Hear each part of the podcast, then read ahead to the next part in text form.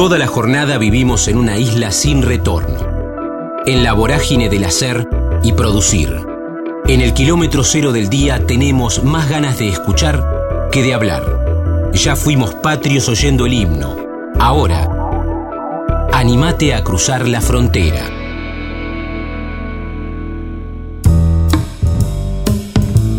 Ignacio Torres, voraz y melancólico. Toto Castiñeiras y Francisco Lumerman. Película, dirección Cosa Hecha, capturas de aves silvestres, saxo, dramaturgia, cómo duermen los hermanos Moretti, Grupo Basamenta, EMAD, Guriza, Al Límite.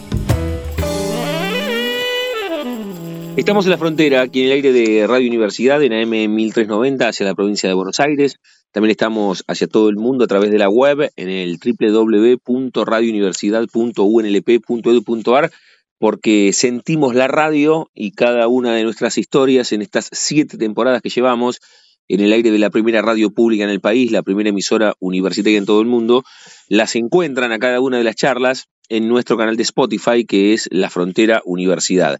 Casi siempre hablamos con diferentes propuestas que llegan a la ciudad de La Plata y tenemos cierta debilidad también por lo que genera el Teatro Estudio ahí en 339 y 40, la sala de Gastón Marioni. En este caso, voraz y melancólico, este próximo domingo, el 4 de junio, a las 20 horas. Y para saber de qué se trata, este voraz y melancólico, lo saludo a Ignacio Torres, que va a estar y quiero que nos cuente. Primero lo saludo. Ignacio, ¿cómo estás? Damián en Radio Universidad, un gusto. Hola Damián, un gusto, ¿cómo estás? Muy, bien, ¿vos? Bien, bien, bien, bien. Muy contentos con estas presentaciones en La Plata. Bueno, a ver, eh, presentaciones en La Plata. Primero contanos eh, cuántos, cuántos domingos van a estar.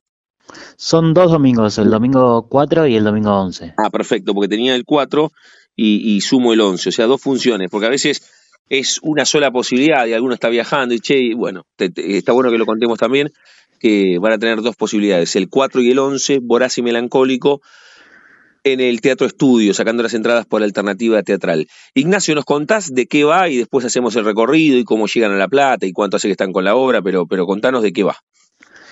Bueno, la obra es una obra que escribió y dirige Toto Castiñeiras.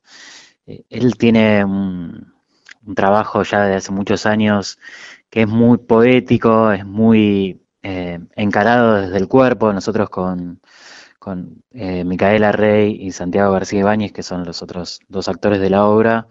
Ensayamos durante mucho tiempo sin haber leído el texto, solamente eh, trabajando con nuestros cuerpos. Y bueno, y en un momento llegó el texto de Toto, que básicamente es la historia de un amor trunco entre el hijo siete de siete varones, o sea, el, el que sería yo, que soy el lobo, y la rubia, que, bueno, vendría a ser también una especie de mujer lobo. Bueno, es una posible historia de amor, un, amor que lógicamente es imposible, porque, bueno, sabemos que el mito eh, dice que si el lobo o el hijo 7 se enamora y, la luna llena, bueno, a partir de ahí se desata esta tragedia. Acá en el caso de la obra, la rubia es la hija del, comisario del pueblo y quiere presentarse al concurso de la reina del mate. Así que en el medio de esta fiesta popular, de este tablado, se desata esta, esta historia de amor entre ellos dos y todo lo que acontece a partir de ahí, contado esto de una manera muy poética, con textos que son muy, muy hermosos y con un trabajo físico que no descansa en ningún momento durante una hora. Bien, bien, bien, está bueno esto. Me parece muy atractivo lo que contás. Le digo a Ignacio Torres, que es uno de los que lleva adelante con su cuerpo, con su actuación voraz y melancólico, este, este trabajo de Toto Castiñeiras, que ustedes van a poder disfrutar los próximos dos domingos, el 4 y el 11, en el Teatro Estudio 3, 39 y 40, sacando las entradas por alternativa teatral. Este, o esta manera procedimental me parece muy atractiva, por eso lo dejé ahí, Ignacio, anotado en un corcho. Em, te convoca Toto y cuánto tiempo ensayás hasta que se encuentran con el texto, porque tenés que confiar mucho en alguien para entrenar, entrenar, entre, che, en un momento decir, y bueno, y el texto y cuándo, cuándo estrenamos, por la propia ansiedad que llevamos los humanos, ¿no? ¿Cómo, cómo fue ese proceso? Sí, y por lo menos un año sin el texto estuvimos em, solamente trabajando situaciones que él ya sabía lo que estaba probando, pero nosotros era pura confianza. Este, Toto en aquel momento estaba trabajando con el con el Cirque du Soleil, con un espectáculo que, que, viajaba mucho, entonces cuando él eh, tenía periodos en, en Buenos Aires, eh, ensayábamos muy intensamente, se volvía a ir y bueno, cada una de esas eh, oportunidades eran interesantes para probar cosas de vuelta, con un con una confianza, con un, con un trabajo que era un poco a ciegas, y después cuando apareció el texto fue, fue un momento muy lindo. De hecho, el texto está, está publicado en un libro que reúne las obras de Toto, y, y ahí hay una anécdota en relación a eso, que es, él nos, nos da a leer la obra y en un momento se va y con Micaela, la, la, actriz que hace de la rubia, nos miramos y dijimos qué lindo que es este texto, qué lindo poder actuar esto. Eh, algo de la confirmación en relación a, elegirnos, que después, por suerte, nos siguió pasando desde hace cinco años ya. Bueno, eso te iba a preguntar, ¿cómo, cómo llevaban todo este tiempo y cómo se dio ese, ese estreno después de ensayar tanto de manera raleada, porque Toto viajaba y, después de un tiempo se encontraron con el texto y se enamoraron del texto. ¿Cómo fue el estreno y cómo lo vienen llevando después de tantas temporadas, Ignacio? El estreno fue, fue muy, muy lindo, fue, eh, fue muy potente. Digo, algo de todo ese trabajo acumulado, ese día fue como una especie de, explosión en, muchos sentidos. Y, y también, eh, bueno, se, se venía conformando una especie de familia en el elenco, este, obviamente metafóricamente, pero eh, quizás no tanto, nos volvimos una familia. Digo, en el medio nosotros estrenamos en septiembre de 2019.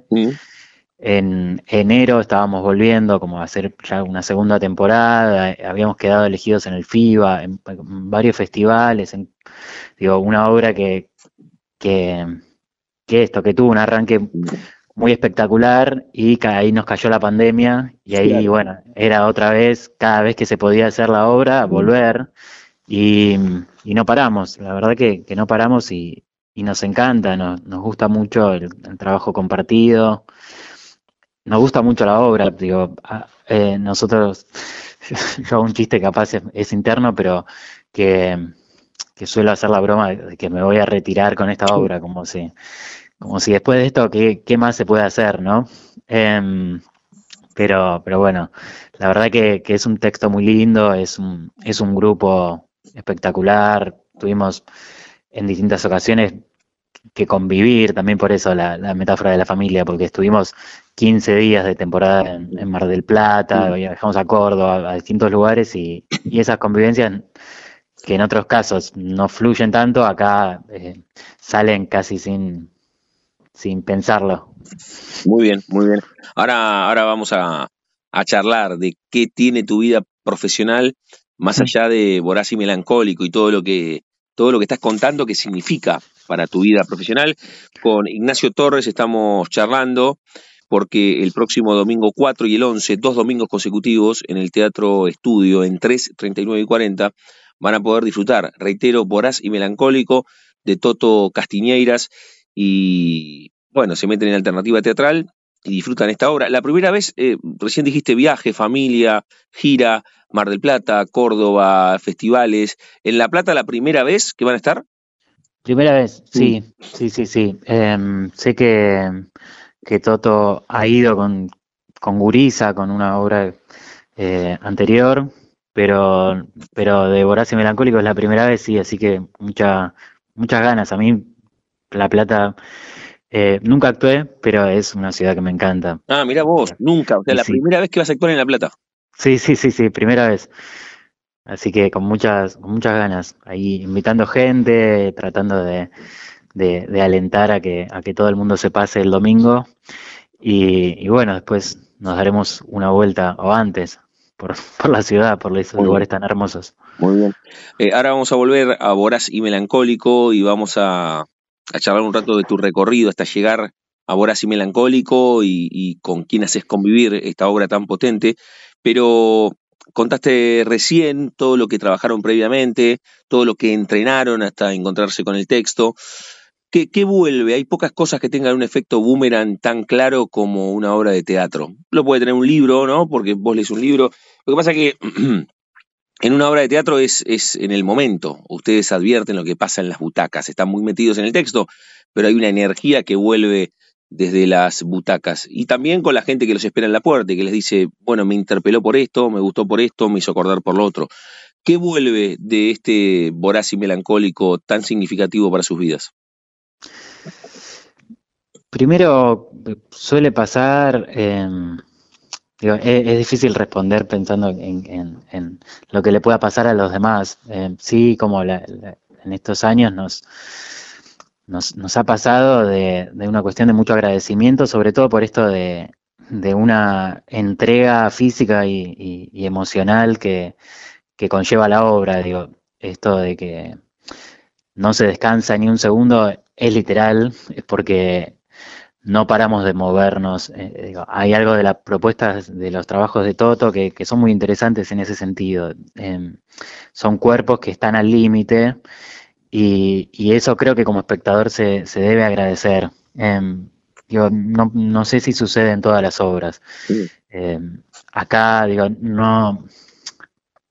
Creo que puede interesarte más o menos la poética. Por, suerte, digo, esto funciona muy bien, se suele llenar, pero no podés dejar de ver un trabajo que, que es al límite y que, y que dentro de esos límites deja entrar aires muy profundos con que, cala muy hondo en el sentido también.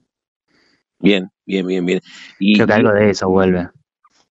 Y, también con los que se, quedan en la puerta y los esperan, hay, hay un poco de ese reconocimiento a todo ese, entre comillas, esfuerzo corporal que le ponen al texto. Sí, sí, sí, sí. Eso, eso pasa siempre. Em, digo, bueno, también tenemos unos vestuarios que son muy, muy hermosos y, y suelen hacer muchos comentarios en relación a cómo haces con todo ese vestuario y, toda la transpiración, cómo haces, cómo haces para sostener una hora, estar diciendo todos esos textos, seguir respirando y moviéndote. Sí, eso es como un comentario que, que sale, que sale siempre a la salida. Estamos charlando con Ignacio Torres, con un disparador, con una excusa, y es que va a llegar el próximo domingo 4 y también el domingo 11 al Teatro Estudio, 3, 39 y 40, la sala de Gastón Marioni, también con la curaduría de lo que se presenta o no en ese teatro del mismísimo Gastón, voraz y melancólico, este texto que escribió y dirige Toto Castiñeiras. Y, y, bueno, con Ignacio estamos charlando, tiene una gran propuesta, dos posibilidades, dos domingos, 4 y 11, sacando las entradas por alternativa teatral. Eh, Ignacio, hoy estás con esto, ahora te voy a preguntar qué hay además en tu vida profesional en simultáneo o vas rumbo a, qué otro trabajo en este 2023. Te pregunto por el comienzo, ¿cuál es la primera fotografía mental que te linkea al arte hasta llegar a este, a este laburo desde hace algunos años? No cuando empezaste a trabajar, sino haciendo la retrospectiva si vos encontrás ese lugar, qué sé yo, tres o cuatro años delante de un espejo o la maestra dijo hay que hacer de Belgrano cuando tenías ocho y, te disfrazaste y, te subiste al escenario en el colegio y pasó algo ahí. ¿Vos lo encontrás ese comienzo? No sé si tan claro, pero sí que siempre me gustó mucho actuar. Siempre fue, eh, lo tomé como un juego em, sin, sin estudiar. Empecé a estudiar más en la adolescencia, pero sí recuerdo en la infancia como con primos, de, esto, ponernos una ropa de tíos y, jugar a ser otras personas o, viajar en el auto con mi familia y, ponerme a, actuar que era un político y, e inventar propuestas para el país y, siempre se, generaba algo divertido Em, o, podía ver que generaba algo divertido eso que pasaba. Y también siempre, si bien en, mi casa no ninguno venía de, del arte, em, siempre se me estimuló mucho, me llevaba mucho al cine, primos, primas, eh, tías, y al cine, al teatro, desde muy chico. Creo que algo de eso em, fue, fue haciéndome ella, digo, también esto, la, posibilidad de jugar. Recuerdo, sí, ya cuando, cuando hacía teatro, como yo podía estar sintiéndome pésimo, teniendo fiebre, eh, en, eh, tener gripe, y al momento de actuar me olvidaba de todo. Mm. Y, esa sensación se la, se la, se la sigo pidiendo, digo, por suerte, al, teatro y a la actuación. Lo, lo, mm. sigo viviendo de esa manera. ¿Y, ¿Y, en qué momento empezás a, transitar, vos dijiste recién es un juego, ¿en qué momento empezás a transitar ese camino de convertir tu vocación en profesión, además? Hay un momento donde empezás a estudiar y decís, che, mira, esto no, va a ser un hobby, sino que quiero convertirlo en el, en el lugar de laburo también. Sí, sabes que bastante chico, yo tendría 17 años, eh, me convocó Francisco Lumerman, que, había sido primer maestro, que estuvo hace poco ahí con El Amor es un Bien en, el Teatro Estudio también. Em, me convoca para ser asistente de dirección en una obra que, a mí me encantaba, que yo había ido a ver muchas veces, eh, que se llamaba De cómo duermen los hermanos Moretti, em, que hizo muchas temporadas en el Teatro Anfitrión.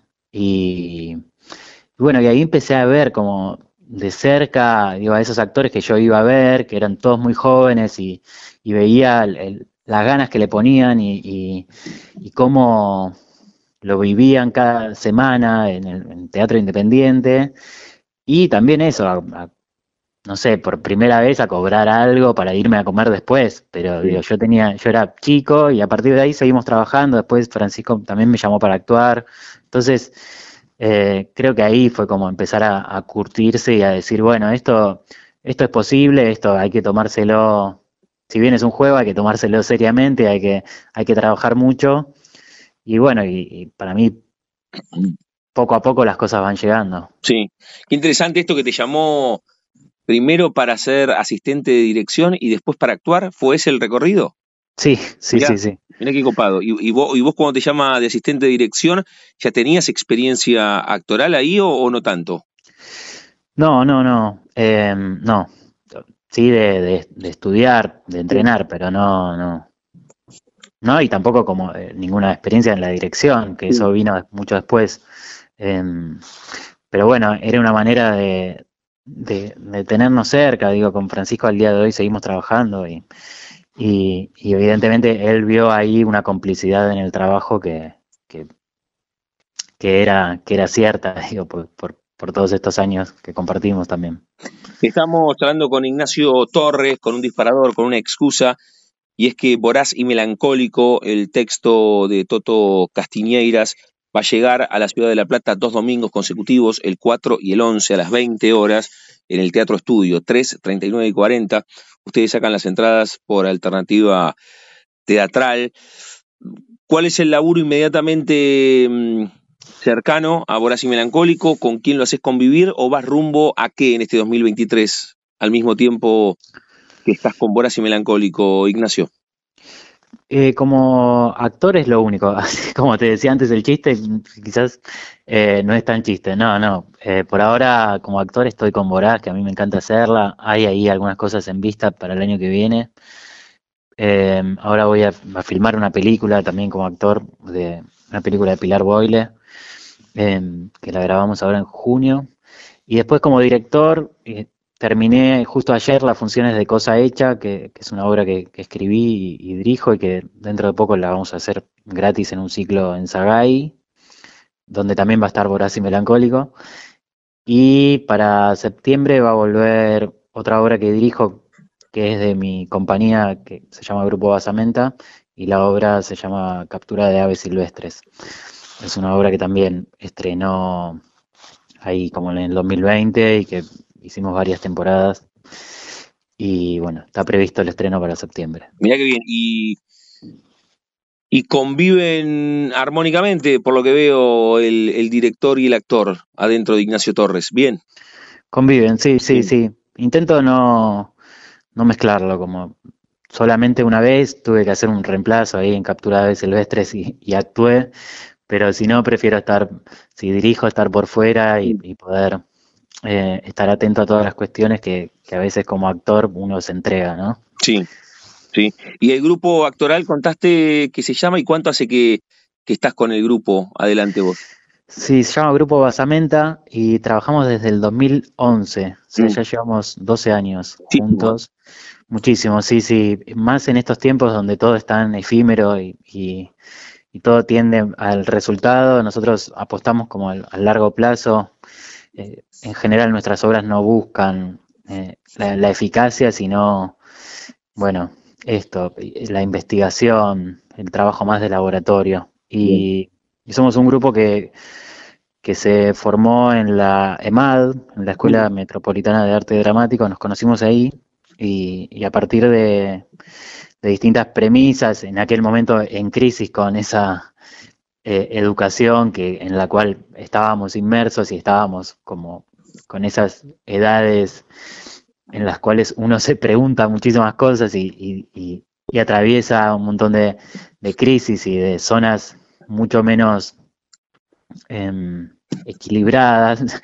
Em, bueno, decidimos juntarnos en un grupo en el cual teníamos afinidad y, ciertas búsquedas similares en lo artístico y, a partir de ahí surgieron ya cuatro obras y, un trabajo esto que, que sostiene una búsqueda anclada fundamentalmente en, lo grupal, en el otro como sostén. Ignacio, me quedo pendiente hace un rato cuando contabas tu, comienzo ahí jugando con, la ropa de tus tíos, disfrazado con, tus primos o arriba del auto con, tu familia, siendo de político. En ningún, en ningún momento el artista que vos sos compitió contra nadie. Cuando digo compitió es che, capaz que a los 17, que ahí empezaste igual, dijiste, por las dudas voy a estudiar, no sé, arquitectura, ingeniería o filosofía, porque entre comillas son carreras más serias, porque hay como una incertidumbre externa desde los amigos, la familia que te dicen, che, pero dale, de verdad te, vas a dedicar a esto. Hubo, hubo o, o hasta las propias incertidumbres, ¿hubo un recorrido por otros lugares o siempre adentro del mundo artístico? No, siempre adentro del mundo artístico. Sí, yo de, muy chico empecé a tocar el saxo. Ah, tengo como un costado musical. Y cuando apareció la actuación, sí dejé de lado el saxo, pero bueno, también era algo artístico. Eh, como que en un momento dije, bueno, vamos a, vamos a ir por acá, y lo tengo ahí, eh, toco, pero no, pero ya no de una manera profesional. Mm. Em, y después no, después yo hice la, después de, hacer la, la, carrera en la EMAD de actuación, hice la, diplomatura en dramaturgia en la UBA. Esa es como, bueno, tengo el título de la UBA por si mi, si mi madre me dice algo, pero, pero no, no, la verdad que, por suerte siempre me dieron mucha, mucha libertad de hacer lo que yo quisiera y, se los agradezco mucho. Em, y, también creo que, esto me pasó desde muy temprano de, sentir que era por ahí y, y al día de hoy me sigue pasando, por suerte. La charla con Ignacio Torres, aquí en la frontera, ya lo voy a invitar a que él directamente invite a que el 4 y el 11 en el Teatro Estudio de este corriente mes de junio estén en, el, en la sala de Gastón, reitero, con Voraz y Melancólico, sacando las entradas por alternativa teatral. Pero antes a Ignacio le voy a hacer la pregunta final del programa, con la cual cerramos cada uno de los capítulos, y es eh, si tenés un momento frontera, Ignacio, en la vida, que, que, no, que no se refiere a un lugar geográfico, sino un momento rupturista, bisagra, decisivo, que puede ser personal o profesional. Algún viaje, algún recuerdo, alguna charla, o el momento que te llamó Francisco Lumerman para ser su asistente de dirección, la primera vez que vos te subiste al escenario, cuando nació el grupo Basamenta, no sé, un momento, o tuviste apendicitis a los ocho y sentiste miedo por primera vez en tu vida. ¿Puedes decir un momento frontera? Hay, hay muchos. Em, sí, todos esos que dijiste seguramente que, lo son. Ahora se me viene uno con Toto que, es cuando él me, llama para, para, hacer un reemplazo en, en, su obra Gurisa. Eh, no nos conocíamos personalmente, Y, bueno, algo de lo que hablábamos antes de las intuiciones, evidentemente él intuyó que podíamos eh, trabajar juntos, que yo podía hacer ese reemplazo, que cuando yo vi la obra y vi ese trabajo físico que hace Toto, dije, es imposible que yo pueda hacer eso, no sé qué está viendo él en mí, que, que no es así. Y, finalmente hice ese reemplazo, que además era en un festival, en un teatro hermoso, que yo tampoco había tenido la oportunidad de actuar en, un teatro de esas características, era en el Teatro Municipal en Santa Fe. Y, a partir de ahí hice esa función de Gurisa esa noche. Él también estaba viajando, venía de, de esas experiencias del circo, entonces él viajó especialmente a Santa Fe para, para la función, se vino desde Chile, bueno, todo una epopeya significaba esa función, y cuando terminó la función, en el camarín, que por suerte salió muy bien, me dijo que estaba pensando en Voraz y Melancólico, mm. con lo cual todo termina cerrando y, de una manera para mí muy linda y casi poética, ¿no? Qué bueno, qué bueno. Lo cuenta Ignacio Torres y e iba a repasar otra vez todo lo que tiene que ver con Voraz y Melancólico. Me gustaría que en primera persona, Ignacio, invites a los que están escuchando a que se acerquen al Teatro Estudio. Bueno, los las invitamos a ver Voraz y Melancólico de Toto Castiñeiras. Actuamos con Santiago García Ibáñez, Micaela Rey y la asistencia de direcciones de Rocío García Loza. Eh, vamos a estar los domingos 4 y 11 en el Teatro Estudio de Gastón Marioni, a quien le mandamos un abrazo grande. Las entradas se sacan por alternativa teatral y nos encantaría, bueno, cruzarnos ahí y después charlar. Bueno, y, además tienen algún Instagram, si querés del grupo, si querés de la obra, si querés el personal, así, si alguno también escucha esta charla y tiene ganas de escribirles, ¿cómo los encuentran? Sí, hay un Instagram de Voraz y Melancólico que tienen que, bueno, poner en Instagram voraz y melancólico. A ver, ahí estoy abriendo hmm. para decírtelo con exactitud. Es voraz.y.melancólico. Bien, bien. Así que ahí, ahí encuentran siempre toda la información de la obra y de funciones venideras. Y ya que hablamos con vos y, y charlamos también del grupo Basamenta, tenés por delante en este 2023, dijiste, con la dirección de las dos obras, ¿cuándo se presentan Cosa Hecha y Capturas de Aves Silvestres? ¿Lo tenés preciso o no? Sí, Cosa Hecha es el lunes 3 de julio en Fundación Sagay. Bien.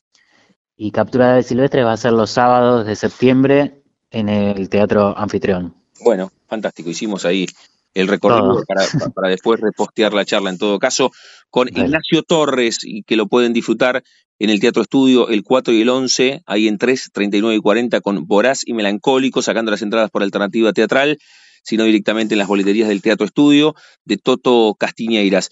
Ignacio, gracias por este rato, eh, lo mejor en todo lo que tiene este 2023, ya nos conoceremos. Te mando un abrazo. Sí, muchas gracias a vos, Damián. Un abrazo grande. Nos vemos pronto. Chau, chau, chau.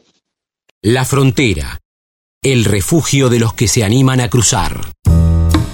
Tato Araos Chivilcoy, básquet y cine, herencia, audiovisuales de conciertos, Nación Equeco, Planetarios del Mundo, Guarania, Playero, animación, guitarra y piano, Caloy en su tinta, enojo con un cliente y conciencia de la muerte. Estamos en la frontera, aquí en el aire de Radio Universidad, en AM 1390, hacia la provincia de Buenos Aires. También estamos hacia todo el mundo a través de la web en el www.radiouniversidad.unlp.edu.ar porque sentimos la radio. Se viene una muy buena propuesta en el planetario de la ciudad de La Plata y todo lo que tiene que ver con, con nuestra casa de altos estudios, bueno, nos, nos, nos interpela, nos moviliza y mucho más y tiene que ver, reitero, con el planetario y una propuesta artística. Quiero saludarlo a Tato Araos, que él es artista audiovisual, de Nación Equeco y el próximo sábado 10 de junio habrá dos funciones. Le voy a preguntar de qué se trata. Esto en el planetario de la ciudad de La Plata. Tato, ¿cómo estás? Damián en Universidad, un gusto. Hola Damián, buen día, ¿cómo estás? ¿Cómo estamos? ¿Bien? Muy bien, muy bien. Bueno, a ver, el, el, el, introito lo hice yo. ¿Nos contás vos de qué va la propuesta en el planetario el próximo 10 de junio, el sábado 10 de junio? ¿Cómo no? La, la propuesta es, es un concierto con visuales, que es un viaje a través de, de todas las raíces de Latinoamérica, digamos. Eh, eh, Naciones Queco y la banda ¿no? Y, esto está acompañado por estas imágenes inmersivas, digamos que los que están acostumbrados ahí en La Plata, por ahí va gente al planetario, viste, que es genial, es una, y para los que no, es una imagen que te rodea por todos lados, digamos, en el planetario de La Plata vos estás sentado y, tenés imágenes para todos los lados que mires. Bien, y cómo, a ver, ¿cómo se da esta propuesta de hacerlo, claro, con, con características diferentes, Em, en el planetario, vos decís es un concierto. ¿Cuánto hace que están con Nación Equeco? Vamos, vamos con el recorrido al revés hasta llegar a las funciones de, la ciudad de La Plata. ¿Cuánto hace que están con Nación Equeco? Y Nación Equeco ya tiene como 10 años, digamos. Mm. Eh, eh, Nación Equeco es un proyecto de Diego Pérez, que eh, también él formó parte de Tonolec, mm. digamos, y en estos últimos 4 o 5 años yo me sumé con él en la parte visual. Sí. Entonces em, desarrollamos todo un concierto con visuales y después tuvimos la oportunidad de hacerlo para este formato, digamos, que es muy poco tradicional y que se puede hacer en muy pocos lugares, digamos. En Argentina creo que hay tres planetarios y después hay algún domo móvil que se monta de vez en cuando en algún lugar. Por eso, te iba, te iba a preguntar, ¿y la propuesta del próximo 10 de junio en nuestro planetario, digo nuestro, tiene que ver con La Plata y que, que es de la Universidad Nacional de La Plata, de la comunidad, pero, pero tiene que ver con, con nuestro lugar de, de trabajo. ¿Es la primera vez que lo presentan de esta manera? ¿Ya lo presentaron en otros planetarios? El planetario de La Plata ya hace un tiempo que está empezando a buscar, eh, en general son en general los planetarios de todo el mundo, eh, están buscando más relación con la comunidad, ¿viste? Entonces em, han empezado a hacer, creo que hacen cine los viernes, sí, sí. Eh, también sé que han hecho algún otro concierto, y en octubre pasado fue la primera vez que lo presentamos en el planetario y la verdad que quedamos todos muy contentos, el público, la gente del planetario, eh, nosotros, porque digamos es algo que no es muy usual. Mm.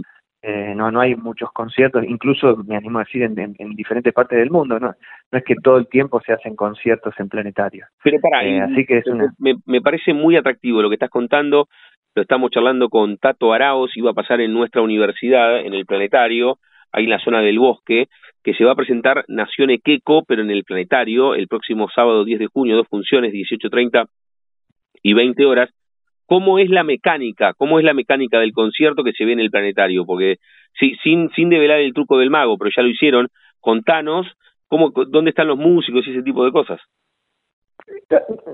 digamos, la, la, lo raro acá es que estás rodeado de imágenes, pero después es un concierto normal, digamos. La gente está sentada en, en las butacas del planetario, Diego, Diego está adelante, o sea, Naciones Queco está adelante tocando, y estás metido en un mundo que, que, creemos que es divertido atravesar, digamos, es, es como un viaje interesante. De hecho, ahora estamos viendo testimonios del año pasado y algunos creían que tendría que durar más todavía.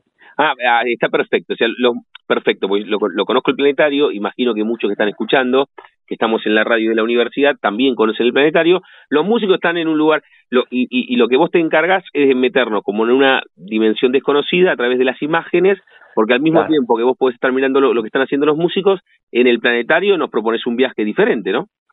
Sí, mi, mi, trabajo es acompañar la hermosa música de Diego. Yo antes de hacer las visuales de Diego era como un poco fanático, ¿viste? Tenemos un amigo en común y surgió en algún momento, digo, te, quiero hacer una visual de una canción y me dice, voy a sacar un disco nuevo. Bueno, hagamos todo el disco. Y bueno, y así se fue armando, ¿viste? Van pasando cosas. Después tuvimos la opción de pasarlo a formato planetario, lo pudimos tocar en Los Ángeles, en México. Ah, mira. Eh, sí, sí, después se proyectó en festivales, también parte del material esto en en Alemania, en Estados Unidos, en Australia. Así que sí, la verdad que estamos re contentos con el proyecto. Escucha, Tato, y, en Los Ángeles y en México, y este, este recorrido que estás diciendo, ¿siempre en planetarios? Sí, sí, sí, Mira. eso es fascinante. Por eso digo, eh, no, no, hay, no hay muchas oportunidades de tocarlo en vivo. Eh, y, y sí, en, Los Ángeles, por ejemplo, hay un parque temático mm. de planetarios sea, son domos, digamos, porque son domos que medio inflables, pero muy, muy grandes, de 20 metros. Eh, y hay un parque temático, entonces eh, eso está, la estructura está siempre armada. En México armamos la estructura nosotros para un festival de experimental que había en, Querétaro. Así que sí, ¿eh? digamos, es un poco, yo, si alguno tiene inquietudes eh, visuales y musicales, a mí me parece que es, es una oportunidad para aprovechar algo distinto. Después te puede gustar o no, pero sin duda la, certeza de que es una experiencia que hay que atravesarla, me parece que en eso estamos de acuerdo. Qué bueno, qué bueno. Estamos charlando con Tato Araos, que es el, el hombre que se encarga de la parte artística visual que va a estar presentando Nación Equeco en el Planetario de la Ciudad de La Plata, este concierto que te propone un viaje por las músicas de América Latina. El próximo sábado 10 de junio, dos funciones, 18.30 y 20 horas. Mirá qué, qué lindo ejercicio. Ustedes estuvieron en el Planetario, dijiste Tato, en octubre. Pasaron, bueno, medio año y te encontraste con los testimonios. Siempre pregunto cuando hablo aquí con, con actores, con músicos, hay pocas cosas que tengan un efecto boomerang que, que una presentación en vivo, ya sea música o teatro, y, y qué vuelve de la, de la platea, qué vuelve de las butacas, y, y, y además ustedes recopilaron testimonios, y me decías que algunos decían que debería haber durado un poco más, ¿es así? Sí, se quedaron con un poco con las ganas, que viste, siempre, yo vengo desde el cine y la animación, digamos, yo no estoy acostumbrado a tocar en vivo, eh, pero bueno, esto es como con, con este con este proyecto es como que estoy empezando a poner el cuerpo en el vivo, ¿viste? Mm. Y un poco desde la construcción audiovisual, siempre si alguien se queda un poco con las ganas, es que bueno, hay algo interesante que lo interpela al otro, como decía vos. Entonces, eh, con eso estamos contentos. Después otra cosa que también yo me quedé asombrado es que cuando empieza eh, el concierto, la gente como que se asombró, y bueno, eso también es como una cucardita que uno se guarda en el corazón, ¿viste? Pero Creo, creo que sí. Yo, obviamente queda raro que lo diga yo, pero yo iría verlo. Sí, sí, sí. bueno, pero porque, porque, a ver, me parece que está buenísimo que lo metimos de ese lugar, que es un concierto con el valor agregado que te proponen un viaje adentro del planetario. O sea, está el músico en vivo ahí, está la música sonando como siempre, que te que toca las cuerdas y los resortes de, de, de, cada una de las almas que están ahí en el planetario, pero además vos con las imágenes propones un viaje diferente. Me parece que evidentemente es, es una experiencia muy, muy distinta. Sí, se, se quiebra un poco esto de escenario y público, si bien la gente está sentada, que podemos decir que puede ser una situación pasiva, porque eh, en algún momento seguramente invitemos a bailar, la otra vez sucedió, eh, pero en general es una situación de expectación, pero se rompe un poco eso de escenario y público, porque estamos todos metidos ahí adentro.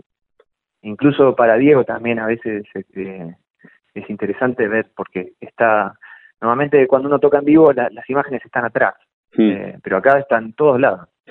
y, realmente es como, me sale decir flashero, no sé si es descriptivo eso, pero, pero sí es como algo que te, te perdés en el espacio con la música.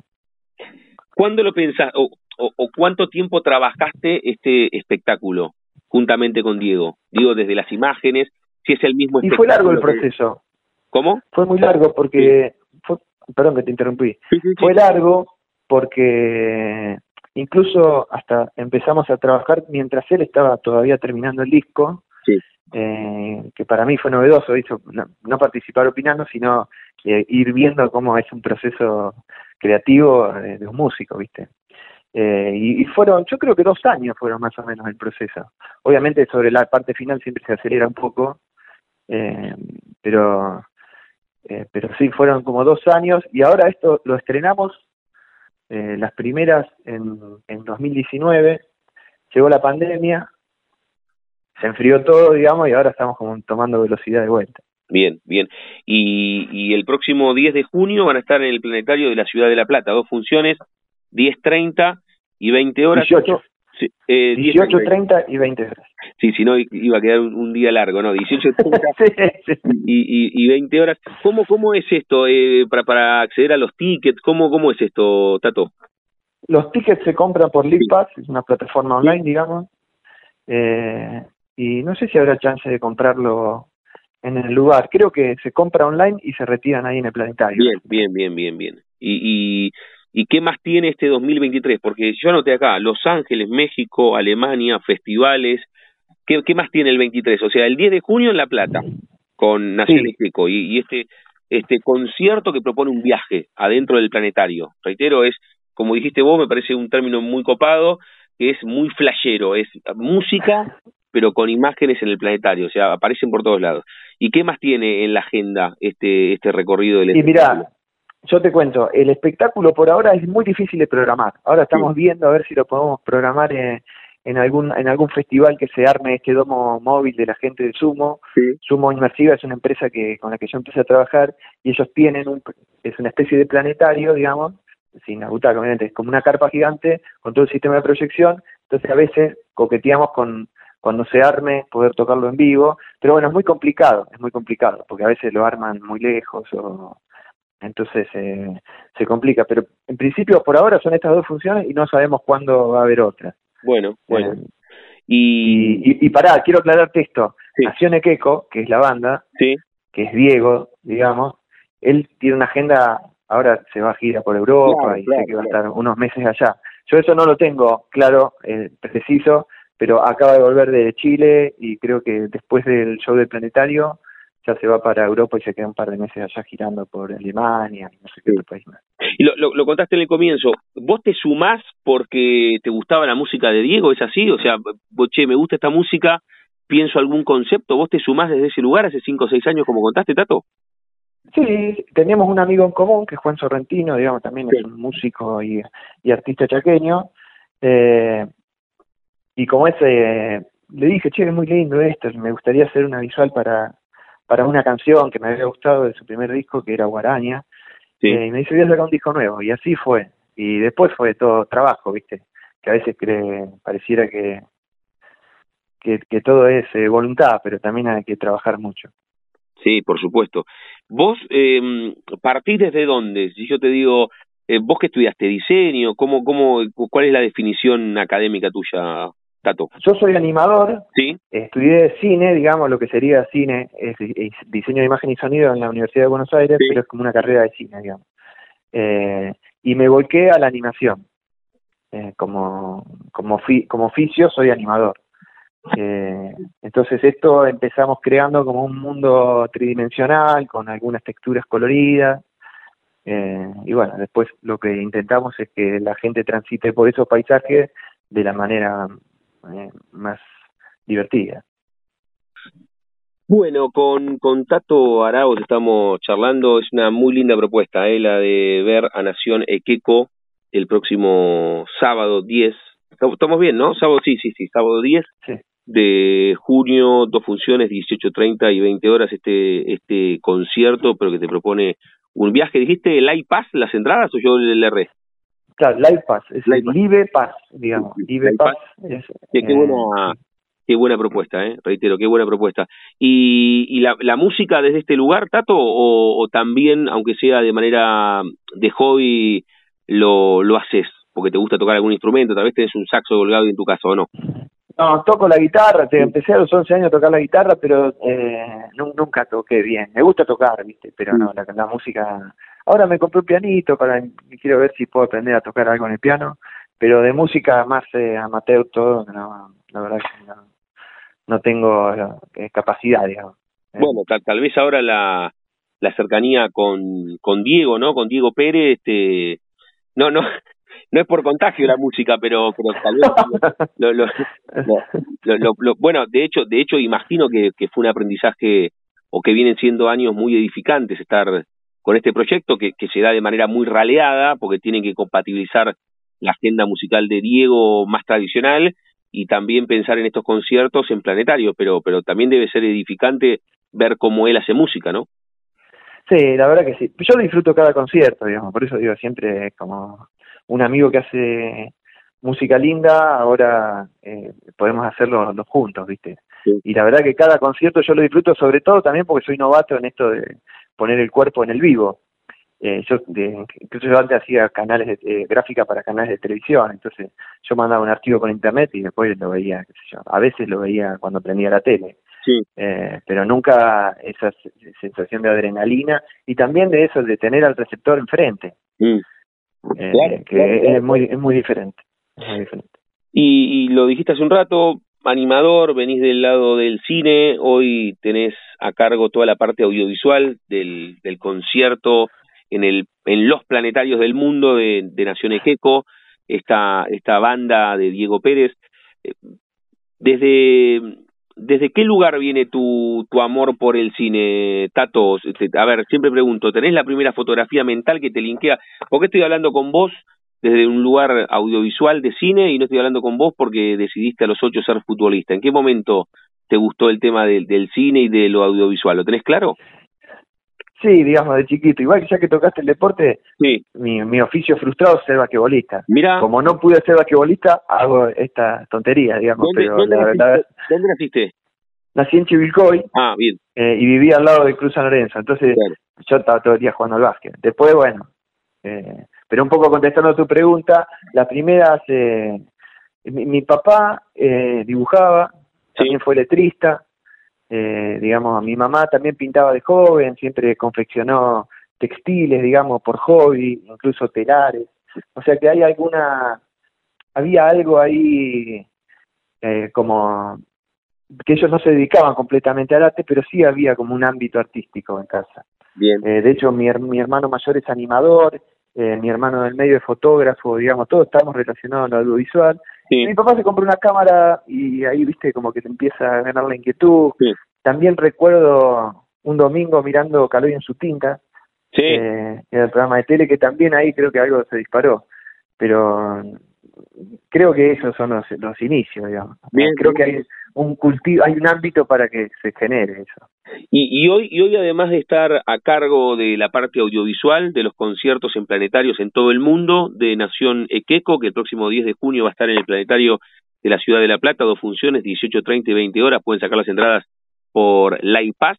¿Qué tiene tu, tu cotidiano? Porque esto es una cuestión extraordinaria, porque ¿cuántos conciertos hacen en el año? ¿Diez deben hacer? No, no, la verdad que no, no, por eso yo ahora me estoy dedicando casi completamente a, hacer visuales para conciertos. Bien.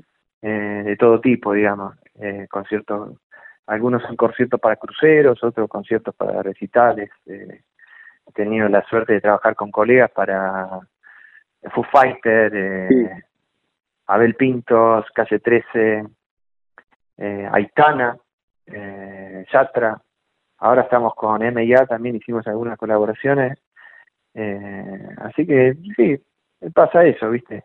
Ahora me, me gusta, o sea, la, la, la especificidad, porque uno dice, che, ¿qué haces? Audiovisuales. Bueno, lo que vos decías, en algún momento eh, para canales de televisión. Ahora, eh, estoy descubriendo con vos que hay una especificidad, con Tato Arauz estamos charlando, que es audiovisuales para conciertos. Después está la particularidad que tus audiovisuales para Nación Equeco tienen que ver en, en planetarios del mundo. Pero también, si, si toca Abel Pintos, las audio o, los videos que van atrás tienen un trabajo diferente y, y vos te dedicas casi exclusivamente a eso hoy. Sí, casi te diría que sí. No, no, la verdad que hago hago varias cosas, pero pero sí, casi que se me está especializando ahí. Casi que me da temor decirlo, pero sí. pero sí, la verdad se está estabilizando en eso. Bien. Eh, por eso decía que antes hacía gráfica para televisión, por ahí títulos para películas, eso también estuve haciendo el año pasado, que hice como dos o tres. Eh, Viste cuando arrancan las películas, me aparecen nombres y los títulos cuando aparecen los actores y eso. Eh, pero se fue estabilizando ahí. Con las visuales yo empecé en 2007, creo, con un proyecto de Leo Martinelli. Eh, también ese era muy, muy extraño. Lo hicimos una vez, era interactivo, fue muy raro. Y después medio que abandoné porque no, no, no encontraba una motivación. Eh, y después se fue dando de vuelta. Bien. Eh, Bien. Y la, y la parte, Tato, la parte del cine, que estudiaste eso, ¿en algún momento puede, puede volver o estás muy cómodo laburando acá? No, digamos lo narrativo, de alguna manera sí, todavía me, me pica, digamos, de hecho tengo un corto en proceso, un cortometraje de animación en proceso, eh, que vengo arrastrando también hace más tiempo que, quisiera, pero todavía no lo doy por muerto, así que de a poquito lo voy empujando y seguramente en algún momento quiera filmar, pero por ahora no me quiero apresurar porque tampoco es tan fácil filmar. Bien, bien, bien. no, por supuesto, el cine tiene, tiene sus, sus capas ¿no? Y, sus complejidades. Está buenísimo.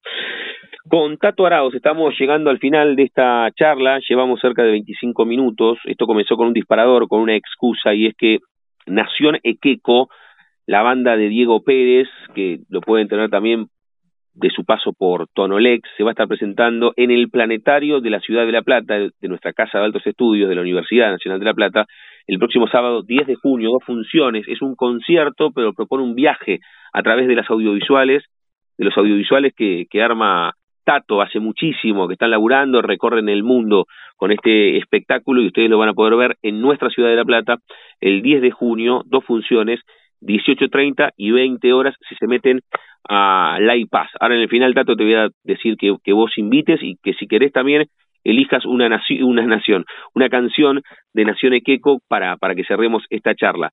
Pero antes, justamente, cerramos cada una de, de nuestras charlas jugando con el nombre de nuestro envío. Yo a todos y a todas les pregunto si, si tienen un momento frontera en sus vidas, que no se refiere a un lugar geográfico, sino un momento rupturista, bisagra, decisivo, que puede ser personal o profesional. Cuando se dio el primer concierto en un planetario, cuando terminaste la carrera, cuando hiciste algún viaje, cuando descubriste, no sé, que, que en tu casa estaba esto del arte y tu viejo dibujaba y tus hermanos también se dedicaban a los audiovisuales, o, no sé, a los cinco tuviste apendicitis y sentiste miedo por primera vez en tu vida, o cuando descubriste que no podías eh, dedicarte al básquet. Un momento frontera en tu vida, ¿puedes decir? Mira, yo creo que fue, todo se fue macerando de a poco, pero hubo un momento, que va a sonar raro, pero hubo un momento en que hizo que todo lo que estoy haciendo ahora sea posible, y es una vez que me enojé con un cliente. Sí. Me enojé con un cliente y, y le dije, bueno, vámonos entonces. Fue como diciendo, tiremos todo y, y en ese momento ahí me cambió me cambió la vida porque a partir de ahí eh, sentí que podía hacer muchas más cosas que, que las que venía haciendo.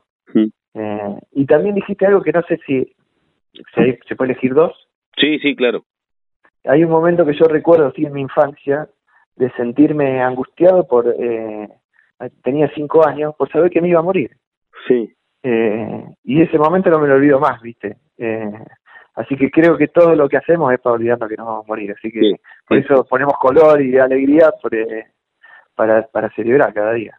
Sí, ponemos, ponemos como barreras entre nosotros y el final, ¿no? Y de eso se trata. ¿eh? De eso se trata. sí, sí, sí, jugando un poco en el medio. Sí. ¿Invitás vos a que el sábado 10 estemos en el Planetario de La Plata?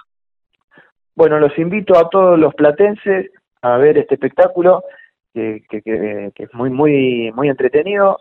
Sábado 10, 18.30 y 20 horas en el Planetario de La Plata.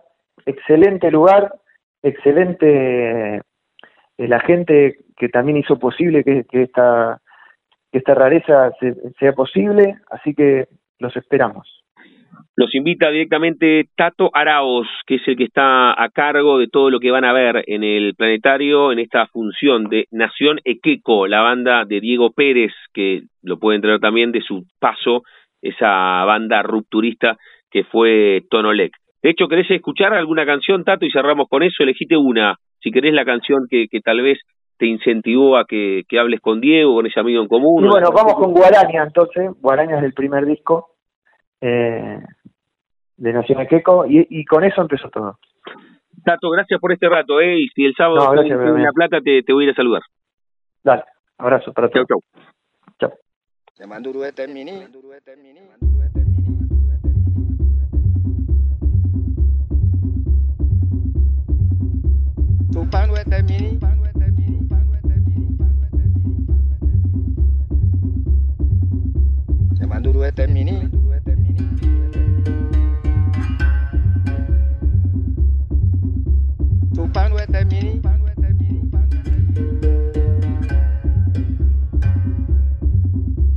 Manduru este mini, Mercailaru este mini, Tupanu este mini, Tupanu este mini, Manduru este mini, Mercailaru este mini, Tupanu este mini, Tupanu este mini, Manduru este mini, Mercailaru este mini.